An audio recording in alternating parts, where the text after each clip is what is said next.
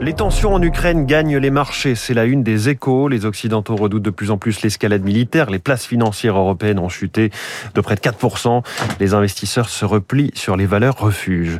Contre l'inflation, les candidats pompent énormément, c'est à dire dans Libération, avec une hausse des prix qui dure plus longtemps que prévu. Le pouvoir d'achat s'impose comme un sujet majeur dans la campagne.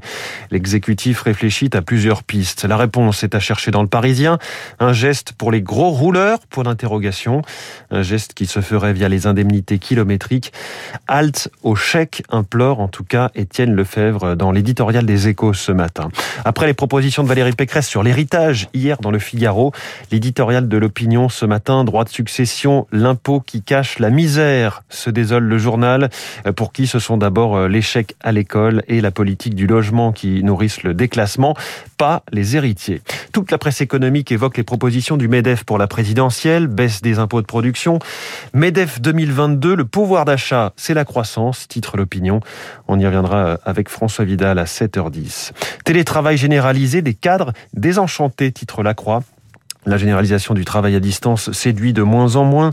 En cause, l'isolement, le manque d'efficacité collective ou encore le sentiment d'intrusion dans la vie privée. Et puis le logement, grand absent de la présidentielle. C'est l'analyse de la rédaction des échos ce matin. Très peu évoqué et pourtant élément clé de la qualité de vie des Français. Le logement est un facteur important d'inégalité. Il est aussi le premier poste de dépense des ménages. On referme ce kiosque écho. Il est 6h30.